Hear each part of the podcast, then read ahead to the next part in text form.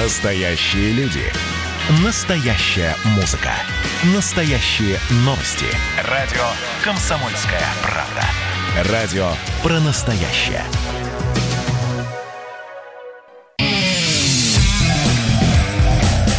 Отдельная тема.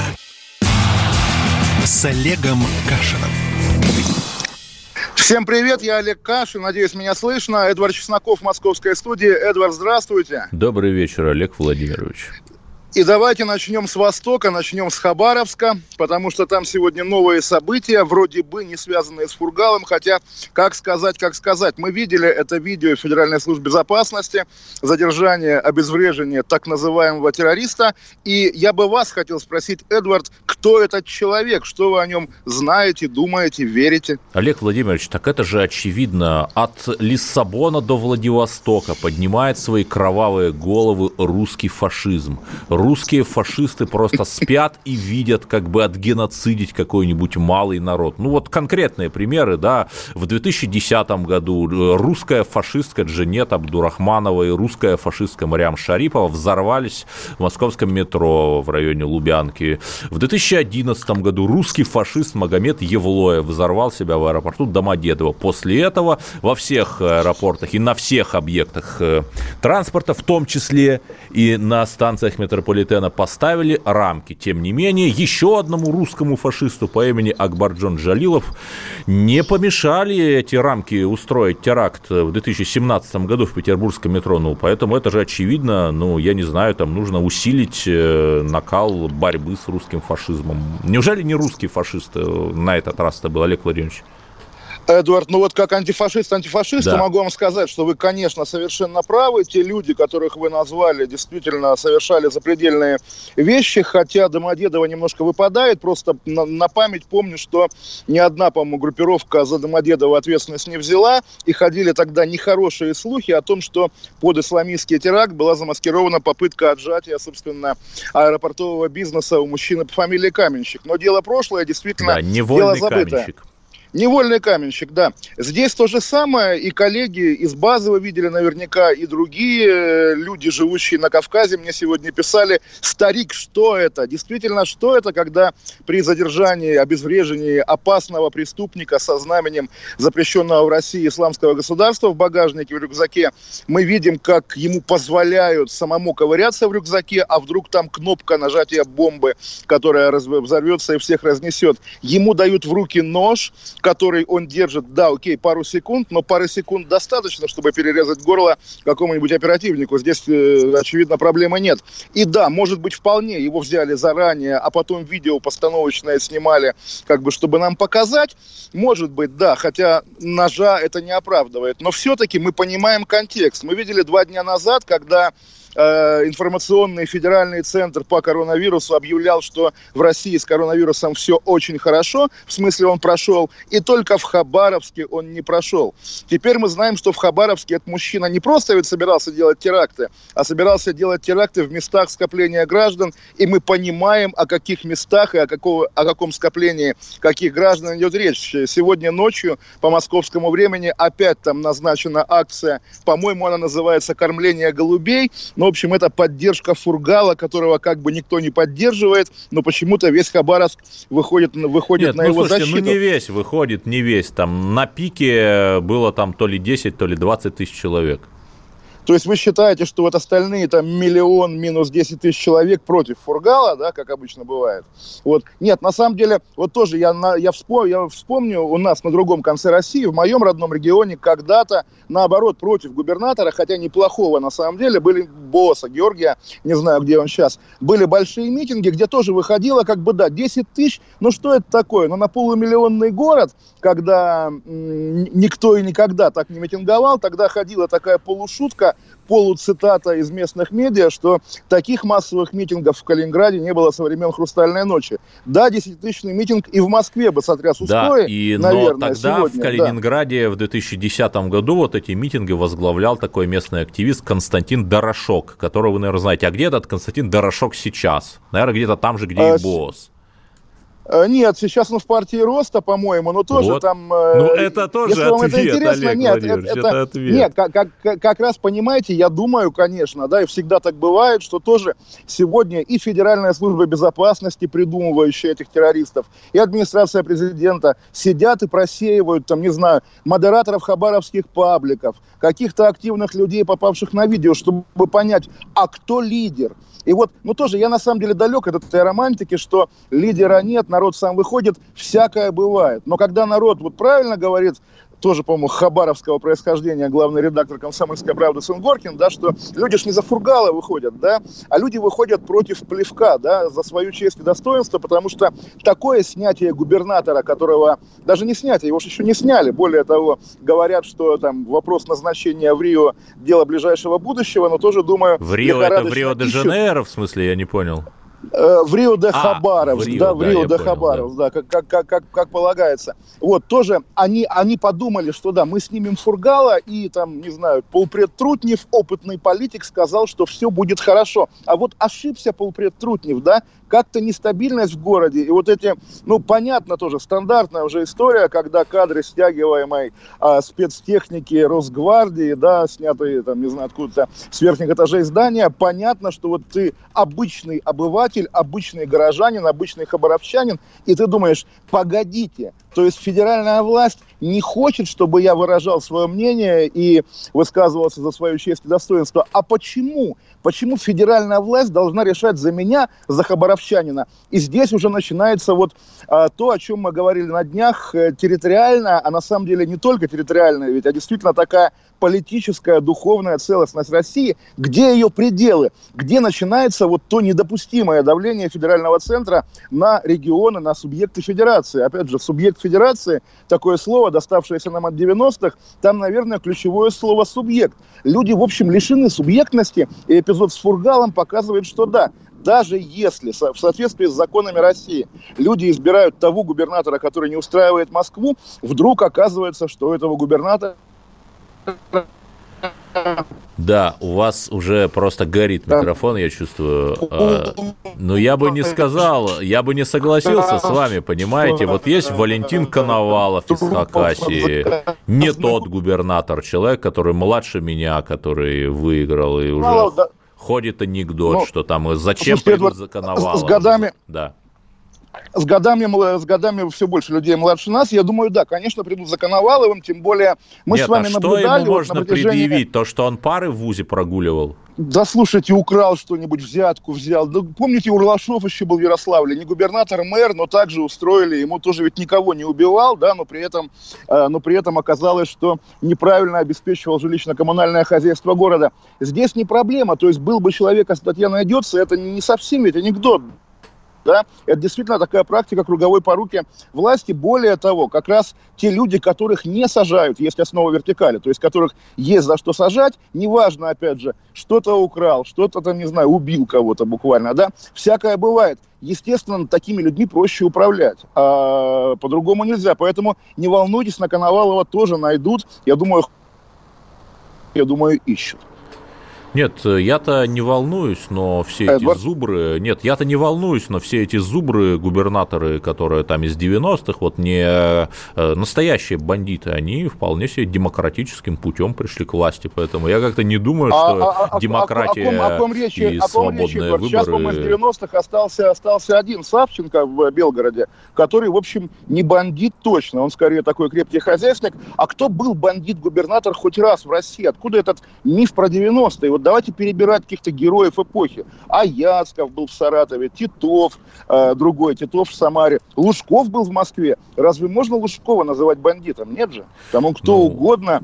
Знаете, это, это, это, это очень забавно, Кашин, воспылавший любовью к Лужкову. Да.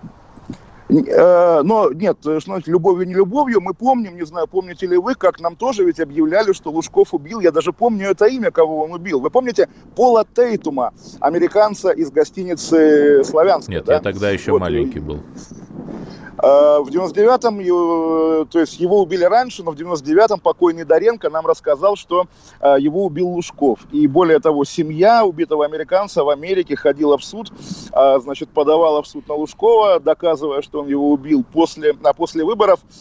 Семья перестала судиться, и потом они в каких-то интервью говорили, что вот вы знаете, приезжали да, к нам российские телевизионщики, возили нас в суд, чтобы как бы что-то снять. Ну, всякое бывает, понятно. На самом деле, вот если вы говорите, что в 90-е были какие-то бандиты-губернаторы, ну, давайте искать имена, кто все-таки, да? Вот вы над Лужковым посмеялись, а что Лужков? Лужков убивал Пола Тейтума или кого-то еще?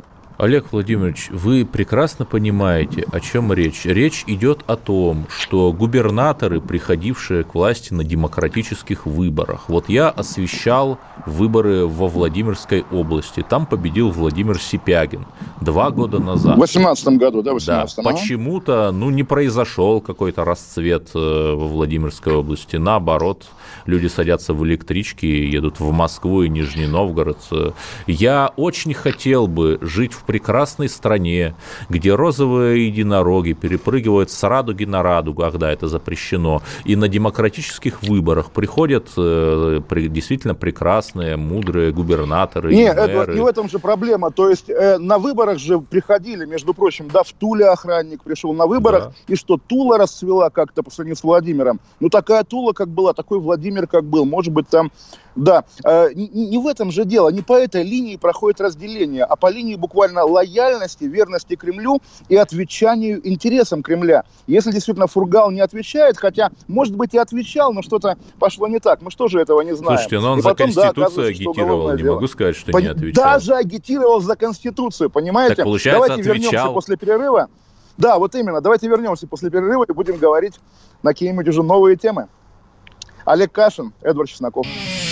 Отдельная тема с Олегом Кашиным. Видишь, там на горе возвышается крест. Я раньше и не думал, что у нас на двоих с тобой одно лишь дыхание. Ален Делон говорит по-французски. Комсомольская правда. Радио поколения Наутилуса Помпилиуса. Отдельная тема с Олегом Кашиным. Олег Владимирович, а... у вас на заднем плане что-то уж очень похожее на дом Скрипалей. Признайтесь, вы сейчас в Солсбери? Нет, вы знаете, это больше похоже на Стоунхендж. Я пытаюсь приладить э, телефон к какому-нибудь камню, древнему британскому булыжнику, чтобы была связь получше. Да, Олег Кашин, Эдвард Чесноков, отдельная тема. Продолжаем. Давайте менять тему, потому да. что, ну, про Хабаровск и так все понятно. А вот почему у нас Следственный комитет стал каким-то филиалом военно-исторического общества, я не понимаю. Причем такая э, составная история – Сегодня, вы знаете, да, нашего друга Навального, значит, таскают по делу об оскорблении ветерана. Я хочу вас спросить, Эдвард, что вы думаете об оскорблении ветерана силами Навального? И плюс еще эпизоды, поскольку сегодня царские дни, годовщина убийства царской семьи большевиками. Сегодня СК сделал заявление по поводу 3D-модели а, шляпы Николая II и прочих каких-то эпизодов, связанных с убийством и обнаружением тел. И продолжается такая же фоновая история про зверства немецко-фашистских извергов, да, которыми тоже занимается Следственный комитет. Почему так? Это возрастное, это культурное, что это такое? Почему Следственный комитет ушел туда, куда-то в историю? Давайте так, э, по, по порядку относительно всего, что вы сказали. По поводу да, Навального ветерана, и ветерана, всего, что, да. знаете, здесь э, я с огромным уважением отношусь к ветеранам. Я считаю, что действительно они уже, они э, совершили подвиг, и люди, самым младшим из которых по 90 лет, заслуживают уважения хотя бы поэтому, что они в страшном 20 и странном 21 веке российском дожили до этого возраста. Но вот все-таки есть прекрасное слово. Оскорбление, оно не только в устах говорящего, но и в ушах его услышавшего. И только что мы на прошлой программе мы всячески потешались над там какими-то активистами из всевозможных малых групп, там, которых оскорбил памятник в Адлере. Но, соответственно, если развивать эту логику, то и оскорбление из уст Навального, ну, можно так посмеяться, наверное, можно сказать, что... Ну, давайте да. тоже еще отметим, Поэтому, что все-таки... Не, э, подождите, Эдвард, важный момент, да. потому что не, не, не все ведь следят за этой уже долгой историей. Не было такого, что вот выходит Навальный и говорит, ветеран халуй, ветеран да. негодяй. Он это в связи Нет, с роликом был, говорил. Да, был ролик, в котором было снято там 10 человек, причем начиная от Тёмы Лебедева, заканчивая там какими-то КВНщиками. Да, да известного своей принципиальностью и неподкупностью. Да, да, да, да, да, понимаете? И где-то там мелькнул, да, непонятный ветеран, который тоже, вот, ну, собственно, как его понятно, вряд ли он сам приходил э, в редакцию телевидения, а говорил, хочу сняться в ролике. Очевидно, его искали, его нашли, его сняли. И понятно, что говоря о том, что это Халуи и кто там еще, я второе слово забыл, такого же порядка слова было от Навального. Неважно. Вряд ли Навальный, да, хотел совершить плевок в лицо тем людям, которые воевали с немцами. Но поскольку за роликом, да, в роли продюсеров, там, его организаторов, стоят люди, в общем, бессовестные и циничные. Они этого старенького ветерана там вытащили из постели, там, откуда он показывали его, когда он в больнице лежал, да, с гипертонией. Вот, и Со таскают теперь в СК привели, да, ну, стенокардия тем более, в СК привели на допрос деда 95-летнего. Если он там от стресса, извините, конечно, дай бог ему здоровья, если что с ним случится, эти же негодяи, которые ролик снимали, будут говорить, Навальный убил ветерана. Хотя не Навальный подвергает жизнь ветерана смертельному риску, а вот эти абсолютно бессовестные, беспринципные люди, которые уже два месяца с этим ветераном таскаются, желая как бы сделать Навальному, уж не знаю, что пиар или гадость, потому что тоже разные есть ощущения на этот счет. Э, и проблема же еще в другом, что некоторое время назад Следственный комитет, если мне изменяет память, заявил, что они обнаружили в Карелии следы финского концлагеря. В Финляндии заявили, что это был сталинский концлагерь, и жертвы не 42 а 37 года. И после этого почему-то вот э, э, эта громкая история куда-то сразу же ушла. Хотя мы как-то ждали продолжения, там, заявлений, Но, я не знаю, знаете, призывов по, покаяться судя по всему, к финнам. Э, ну, поскольку, да, поскольку очевидно, что история с Сандармохом, да, эта местность называется, она э, связана не столько с расследованиями дел времен войны, сколько вот с противостоянием карельских силовиков с местным мемориалом Юрием Дмитриевым, которого э, знаете, да, обвиняют в педофилии. Почему-то, почему-то, то есть я, опять же, вот неловкая ситуация, когда ты начнешь говорить, там, бия себя в грудь, да он ни в чем не виноват, он там и так далее, и так а потом далее. будет а потом, как с Буковским, а потом что... который проживает А потом будет, живет. ну, да, Буковский скончался, царствие ему небесное, ну, да, но так или иначе, в общем... говорим. Да, поэтому о мертвых и говорим. Но действительно мы видим э, историю большую, тоже длинную и необъяснимую с точки зрения, там, не знаю, даже не политики, а здравого смысла. Зачем они мочат Карельский мемориал? Зачем они доказывают, что Сандармох, по поводу которого еще в 80-е годы все стало ясно, и потомки людей, которых НКВД там расстреливало, русских людей, туда приезжают буквально к могилам своих отцов и дедов 30 лет. Зачем сегодня доказывать, что там был финский лагерь, которого действительно нет никаких документальных следов. Тоже вот ощущение, что люди как-то... Мы все тоже, я начинаю противоречить себе, вчера же говорил, да, что российская власть не очень ощущает себя частью истории. А тут наоборот, она как-то в историю и прячется от чего-то. От чего? Ну, не знаю, наверное, нынешних трудностей, проблем каких-то, которые связаны с выходом из коронавируса, когда вдруг все поняли, что для чего мы живем, а непонятно для чего. Ну вот, у Бастрыкина есть ответ. Мы живем, чтобы была историческая память. Но поскольку, опять же, Бастрыкин, он не ну, не знаю кто, ни философ, ни историк, не, наверное, даже не интеллектуал, а скромный преподаватель юриспруденции. Вот он, пользуясь своими юридическими, так сказать, навыками, делает с историей то, что умеет, превращает ее в уголовное дело, превращает панихиду в уголовное дело, скажем так. Олег Владимирович, ну вы действительно противоречите сами себе, а я хотел бы, чтобы Следственный комитет, как верховный Э, арбитр э, в нашей судебно-правовой системе. Ну, не Но судебно, он не арбитр, да, да он да, скорее чтобы, ФБР такой, да, да чтобы он все-таки занимался реальными делами. Ну, например, есть многочисленные фальсификации наркотических дел – и вы об этом знаете, что чуть ли не 40% сидит по народной статье наркотической. Конечно, Я просто конечно. об одной, об одном всего деле скажу. Есть житель Томска Роман Морозов. Его арестовали в Краснодаре, и главным аргументом стали показания драгдилера, который, по мнению адвоката э, Морозова, пошел на оговор этого Морозова, просто заключив грязную сделку со следствием, потому что этого драгдилера потом выпустили, а Морозова угу. законопатили. Просто простой Но ну русский вот, парень э, Роман слушайте, Морозов. Эдвард, тоже сошлюсь на ваше вчерашнее да. выступление в нашем эфире, да, когда вы говорите, если мы не будем верить людям в погонах, кому, кому вообще можно верить? И как раз на да. фоне всего этого, на фоне истории про драгдилеров, когда нам показывают задержание Хабаровского то ли террориста, то ли псевдотеррориста, мы же имеем право не верить после всего этого, так, после да, всех подброшенных но наркотиков. Мы, всего. Да, я конечно. верю, что мы с вами можем бить в колокола и должны это делать, говорить о каких-то сфабрикованных делах, то есть не просто говорить говорить, ах, вы там комитетские, прокурорские, плохие, а говорить, вот есть конкретное дело, вот конкретная нестыковка, как, как в случае с делом Романа Морозова из Томска, которого арестовали в Краснодаре. Ну, и давайте это теория что-то отдельных с этим сделаем. недостатков, да, теория отдельных недостатков, правильно я понимаю? Она же, в общем, порочная тоже. Как будто бы вот есть какой-то слой честных, бесспорных уголовных дел, и посреди этого чистого поля торчит какой-то сучок, вот неправильное дело. А нет же такого, другое же ощущение у вас, у меня, я думаю, одинаковое.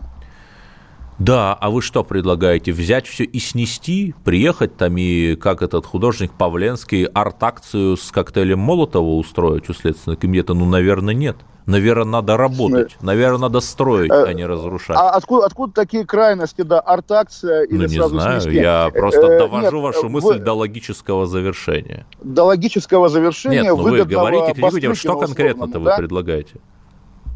Я не знаю, но там уволить, уволить, уволить Бастрыкина и назначить Кашина, Нет, как бы, но, я не знаю. Нет, вот, я только что сказал, что я предлагаю. Использовать да, да, да. Вы, возможности вы, вы нашей четвертой власти, да да, да. писать, и, де, и, и делать вид, Эдвард, и немножко обманывать, да, делать вид, что это какие-то аномалии посреди какого-то э, правильного, корректного э, правового поля, да. Я здесь с вами не согласен, мы же действительно у нас такой talk, как угу. сказал бы Скрипаль, э, потому что, ну да, есть проблема, есть проблема, а вы начинаете говорить, что проблемы нет. К вопросу о том, поставить Кашина вместо Я не говорю, что шутками. проблемы нет, я говорю, что Эдвард, ее можно Эдвард, исправить, вот, а не то, что все вы плохо. предложили поставить меня да. на место Бастрыкина. Я говорю, я в принципе согласен, вот, конечно, отлично. но при этом я также понимаю, что Следственный комитет как явление, да, он за сколько ему лет в нынешнем виде? Ну, лет 15, наверное. За 15 лет так и остался личным проектом Александра Бастрыкина. Ну, который, хорошо, да, Олег Владимирович, давайте петербургский... не про Бастрыкина, а про Кашина. Вот вы не, становитесь, не, не, нет, просто, вы становитесь просто... на его место. Не, что вы делаете? Сейчас я вам расскажу, что да, я делаю, да, но при этом сейчас. могу сказать, да, что если сегодня, да, буквально упразднить Следственный комитет и вернуть его функции Генеральной прокуратуре, все будет нормально. Нет, Ничего хорошо. Не случится, что мир будет не делать Кашин? Вот конкретный вопрос. Кашин во главе СК. КСК. Э, Кашин, Кашин проводит ревизию уголовных дел, которые в распоряжении центрального аппарата, потому что 15 следователей на оскорбленного ветерана – это ненормально, это признак неэффективности системы. И, в общем, это плохо, с этим надо бороться. Естественно, в первые дни я постараюсь разгрести вот тот список, который у него под лупой лежит на рабочем столе. И я думаю, в этом списке много лишних уголовных дел. Действительно интересная история. Ну вот давайте надеяться, того, да. что вас услышат, потому что я знаю, что нас слушают. Это действительно произойдет. Да, и это мы самое и да. делаем, когда ну, бьем в колокола главное, и указываем главное, на сфабрикованные дела. И на потерю Потому что эти так, люди хотят остаться в истории, и они, и они и хотят остаться в истории не фабрикантами уходим дел. на новости, и тоже, я на это тоже надеюсь. Как, как, как история, да. Уходим на новости. Вернемся через пять минут. Отдельная тема с Олегом Кашиным. Радио «Комсомольская правда» — это настоящая музыка. Я хочу быть с тобой. Напои меня водой твоей любви.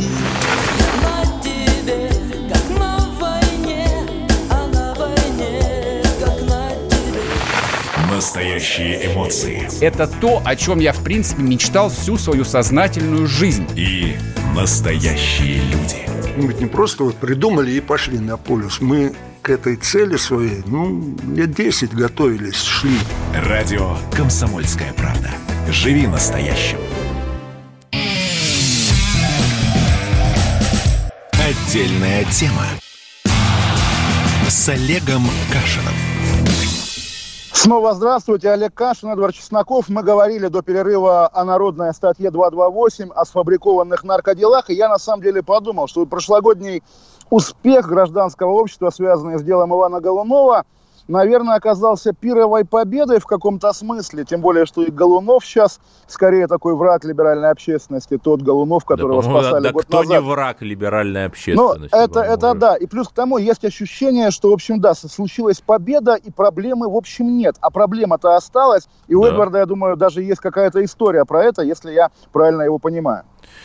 Историй много. Например, мой коллега-журналист, да. мой коллега-журналист, не столь известный, как Голунов, парень из Владимира, его в 2016 году. Я намеренно даже не говорю его имени, потому что это вещь, э, одно, это, это вещь типическое, как сказали бы классики. В 16 году в Тушино его останавливает полиция, избивает, находят э, э, или якобы находят по протоколу. У него запрещенные вещества. А потом э, офицера, который его находил и оформлял, выгнали из полиции, тоже там чуть ли не дело на него завели. Но то дело, которое завели на этого парня, оно почему-то никуда не делось. И этот человек, который был моряком, моряком, который, э, морпехом, который участвовал в операции по возвращению Крыма, вот он около трех лет отсидел в тюрьме и просто вышел недавно, просто потому что срок закончился, понимаете? Вот это проблема, что те, кто Понимаю, воруют Эдвард, миллиарды, но... они не сидят, а Понимаете, те, кто как, даже, Крым, даже не они миллиардах сидят. дело, даже не миллиардах дело, а вот да, мы говорим о наркотиках, и зря вы так сгущаете краски. Есть же и хорошие истории. Светлую добрые, сторону про... рад показать, да, конечно, это Некрасов Конечно, про, про артистку из сериала «По-моему, счастливы вместе», да, или про сенатора Джабраилова, конечно, которых ловили с наркотиками, который, как сенатор Джабраилов в отеле Four Seasons, стрелял из пистолета, будучи, так сказать, слегка упоротым, да, и ничего, э, власть и закон отнеслись с пониманием к их ошибкам и, в общем, не стали ломать людям судьбы. Так что зря вы говорите о том, Эдвард, что сплошь и рядом такое происходит. На каждое печальное дело приходится и счастливое дело. Так что я бы вам посоветовал ну, с оптимизмом относиться к происходящему.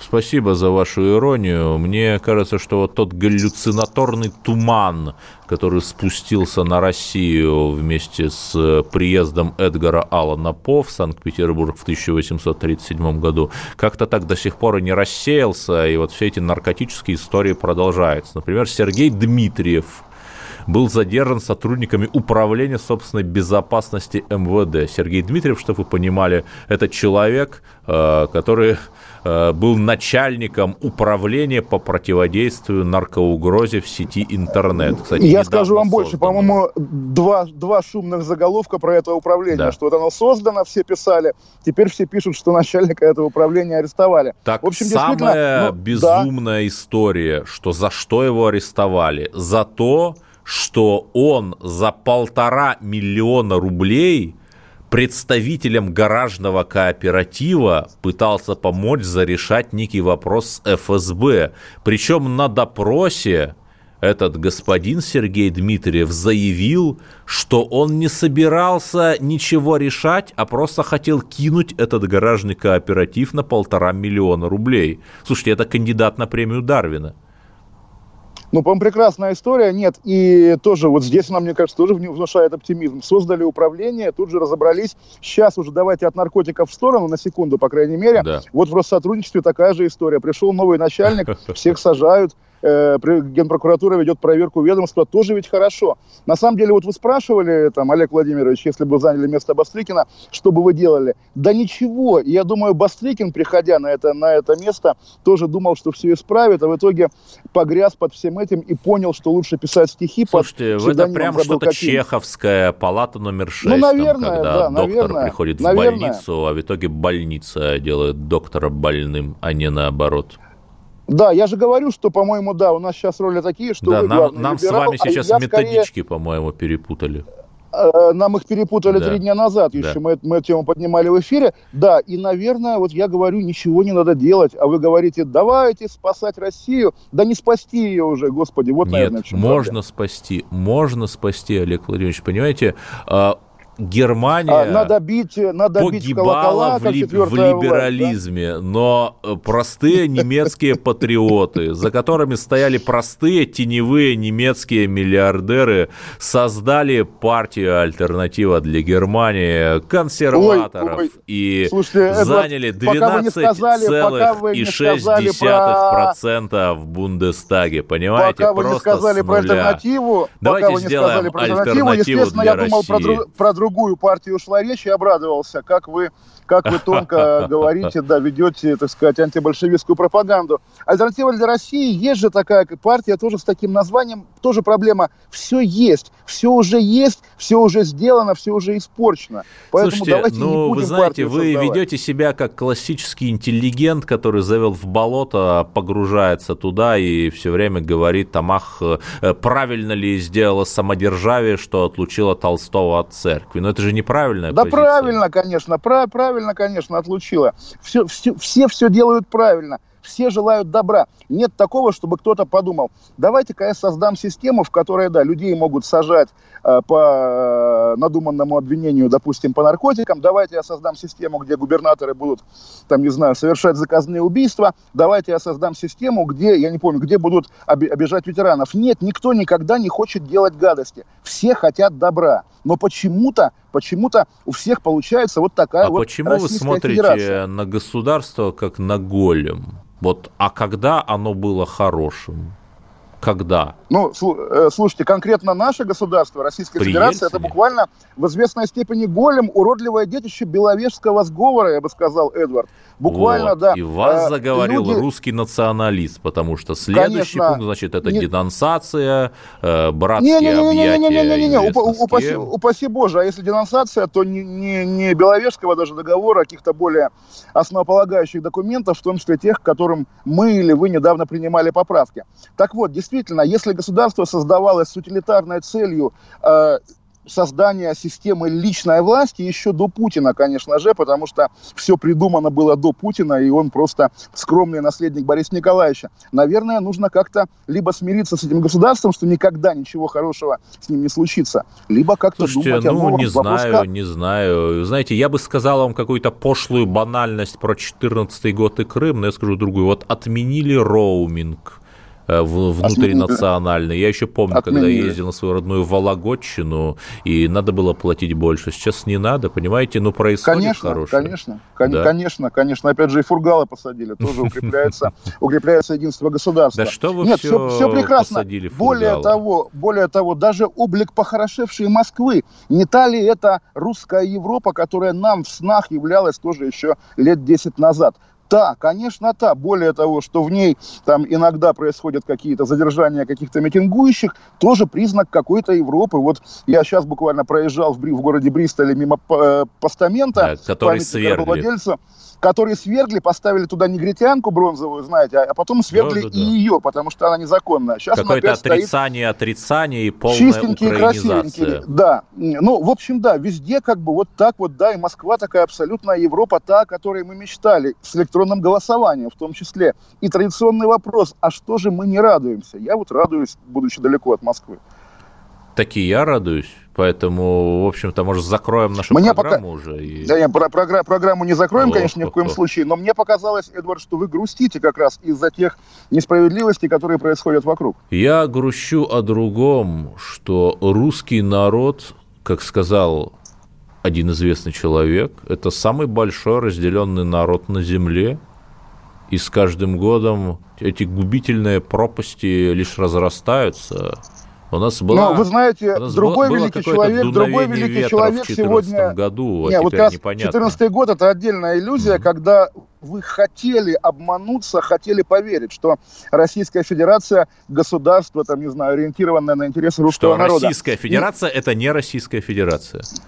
Да, вот вы хотели в это поверить, хотя оснований не было, конечно же, и вы это всегда понимали. И мы это понимали, я как тоже ветеран аннексии Крыма вам это подтверждаю. К вопросу о разделенном народе, и тоже, я думаю, про это мы будем сегодня говорить, потому что белорусская тема нависает над э, нами, все-таки не, не чужие, да. да? Белорусский и... балкон, почти как в 44 году. Да, да, да, ну пока 41-м, я думаю, все-таки тоже, как мы говорили, и сегодня мы видели Филиппа Киркорова, который говорил, да, что от Александра, Лука... Александра Лукашенко дарил ему все эти годы добро и респект, поэтому... Нет, я надеюсь, что он это хотя бы сделал хотя бы по тройному прайсу, поскольку если хотя бы по двойному, то он Мы все на это надеемся, и как раз Филипп Киркоров, мне кажется, вот вы совершенно правы, образец русского человека в том виде, какой он должен, какой он должен быть. Буквально запрашивать с князька тройной прайс, потому что русским людям нужны деньги, безусловно. Вот такой должен Особенно быть принцип, а не воображаемая Бедросовичу Киркорову, великому Надо кого-то начинать. Певцу, с кого-то начинать. Ну, слушайте, да. он, он, он русский певец, а мерить состав крови это не наш метод, согласитесь.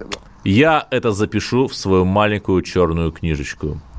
Да. Хорошо, что она у вас черная, у меня тоже. И я думаю, про Белоруссию мы еще будем говорить, потому что Мишустин же сегодня был у Лукашенко. Да. Впервые, в общем, такой контакт вот в эти суровые минуты. То есть прямо Давайте... ходаки. Лавров был, Мишустин прямо был. Ходаки. То есть даже да, страшно Миш... подумать, кто еще поедет. Неужто Бастрыкин кто, кто поедет? остался до, до 9 а, августа. С да, такими поэтому стальными через... наручниками, знаете, в через заднем пару кармане минут мы вернемся брюк. в эфир. Э, да, мы Олег Кашин, Эдвард Чесноков говорим уже, наверное, про мы Беларусь. Олег ну, общем... Кашин почти как мы Николай II. Знаете, это звучит.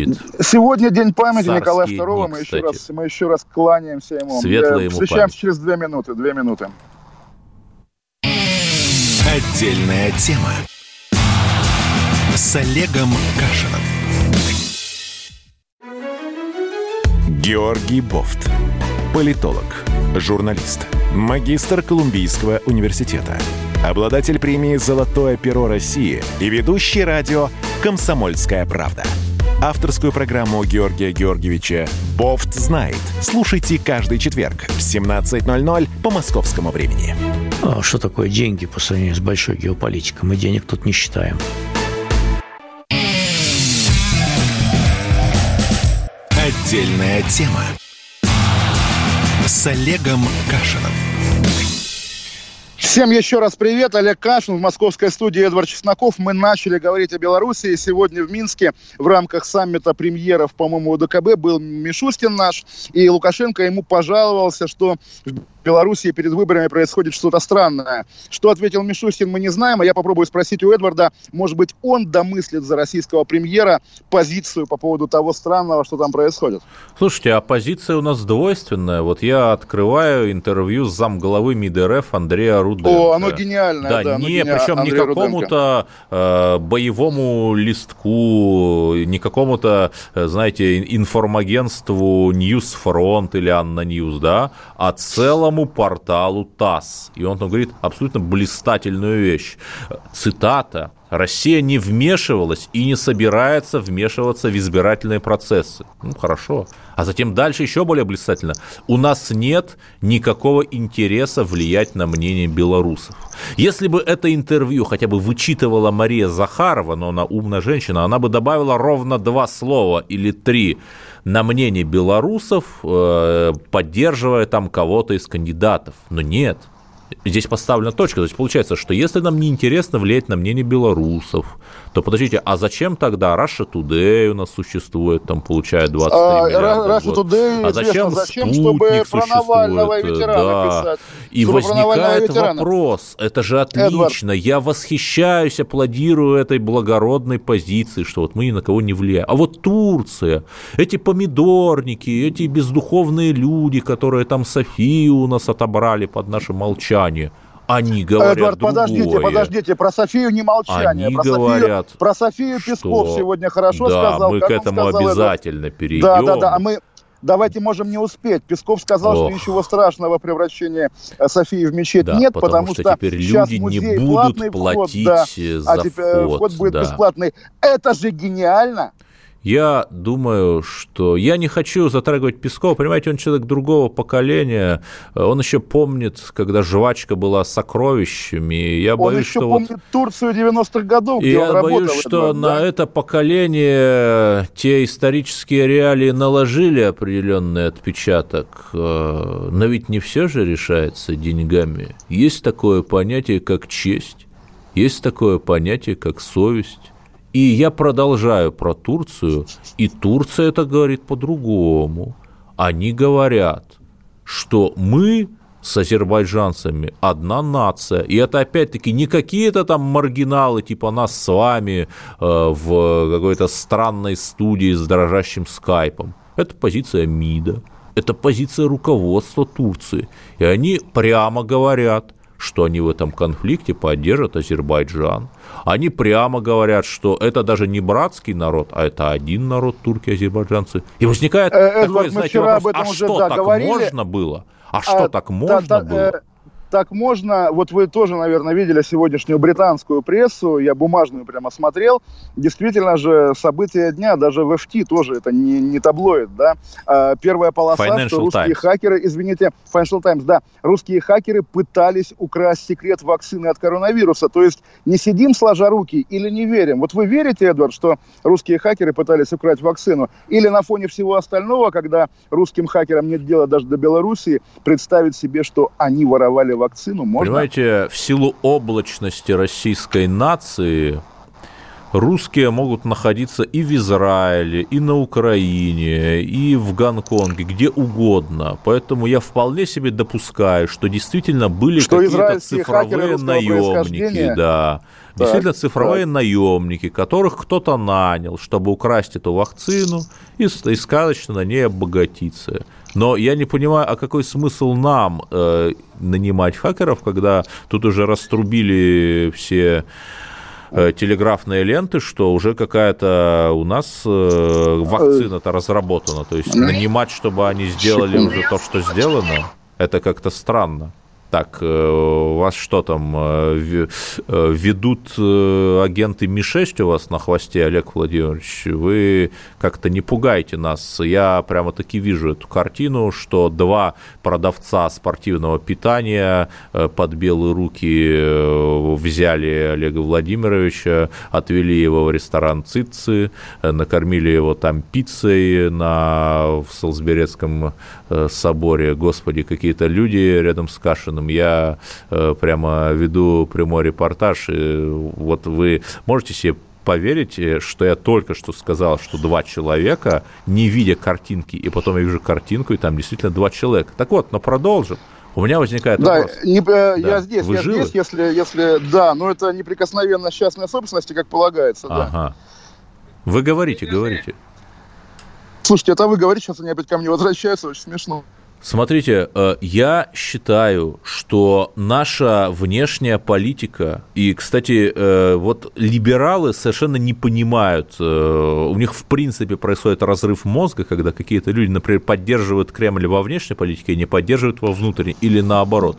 Я считаю, что наша внешняя политика должна быть последовательна, что если мы говорим там, что мы своих не бросаем, так давайте своих не бросаем, что если мы там говорим, что мы там великая православная христианская держава со 100-миллионным православным народом, Эдвард, то я давайте опять к вам вернулся. волшебным Мы не- э, звонком Эрдогану хотя бы договоримся, чтобы там были Эдвард. сменные молитвы, там э, Муэдзин, Мула, а потом вот наш батюшка Московского патриархата. Почему нет? Эдвард, вы меня уже слышите? У нас же или- или совместные всё- патрули в Сирии есть с турками. Почему нам не сделать совместные молитвы без, э, с бесами бороться совместно? Это же тоже важно. Эдвард, я уже здесь или еще нет? Вы уже здесь, да. Вы всегда Это здесь, отлично, просто, духовно. да, была не- не- неприкосновенность частной собственности, маленький, так сказать, эксцесс, но просто я как раз слушал вас и немножко крякал в том смысле, что, допустим, да, мы говорим, что мы великая православная держава. Кто говорит? Телеканал «Царьград» говорит или какие-то более официальные лица? Это же дело такое, никто не говорит. Тот же Песков или Путин вам никогда не говорил, что Россия, там, даже славянская страна. Россия многонациональная, многорелигиозная и, ну, вы понимаете, да? Многоконфессиональная, как они говорят. Да, да, да, да, да. Понимаете, Да, так но что тем не вот менее, простите говорим, меня, Путин ездит на Валаам, где на Пасху э, мы видим наших лидеров? Мы видим наших лидеров э, в церкви под съемками с красивыми ракурсами, понимаете? Поэтому да, и, из того, что еще про Минобороновский храм даже можно поговорить. Нет, видим, конечно, видим, но также, опять же, не при Ельцине, не в лихие 90-е был построен в Казани на территории древнего русского Казанского Кремля гигантский этот, гигантская эта мечеть. Всякое бывает, да, и а те проблемы, которые немножко при Путине либо заметаются под ковер, либо кладутся в холодильник, они, конечно, еще дадут о себе знать. Просто не нужно делать вид, что их нет и что да, мы просто объявим, Слушайте, но я все-таки верю, что он хочет да? войти в историю, и он хочет войти в историю победителем, и на самом деле он близок к этому. Э, Понимаете? Не понимаю, почему близок. Нет, не понимаю, но я думаю, поскольку программа уже заканчивается, мы еще об этом не раз вот будем и говорить. мы это увидим, и мы еще увидим ее, русскую победу, которая впереди. Ну, в общем, да, программа пролетела, у меня были проблемы со связью, извините, до понедельника тогда. Всего да, доброго. мне пришлось импровизировать, но знайте, все будет У вас это получается гениально, да. До свидания. С Олегом Кашином. Когда армия. Состояние души. Военное ревю на радио «Комсомольская правда». По вторникам и четвергам полковник Виктор Баранец метко стреляет словом. Ну а теперь, если Эрдоган только заикнется, мы ему представим большую розовую дулю к носу. Ну правильно же. А полковник Михаил Тимошенко подает снаряды. Вся правда о настоящем и будущем наших вооруженных сил. Ну и немного армейских байк. Медведя можно научить стрелять из автомата. В прямом эфире. Слушайте и звоните. Военное ревю. По вторникам и четвергам в 16.00 по московскому времени. Никто не уйдет без ответа.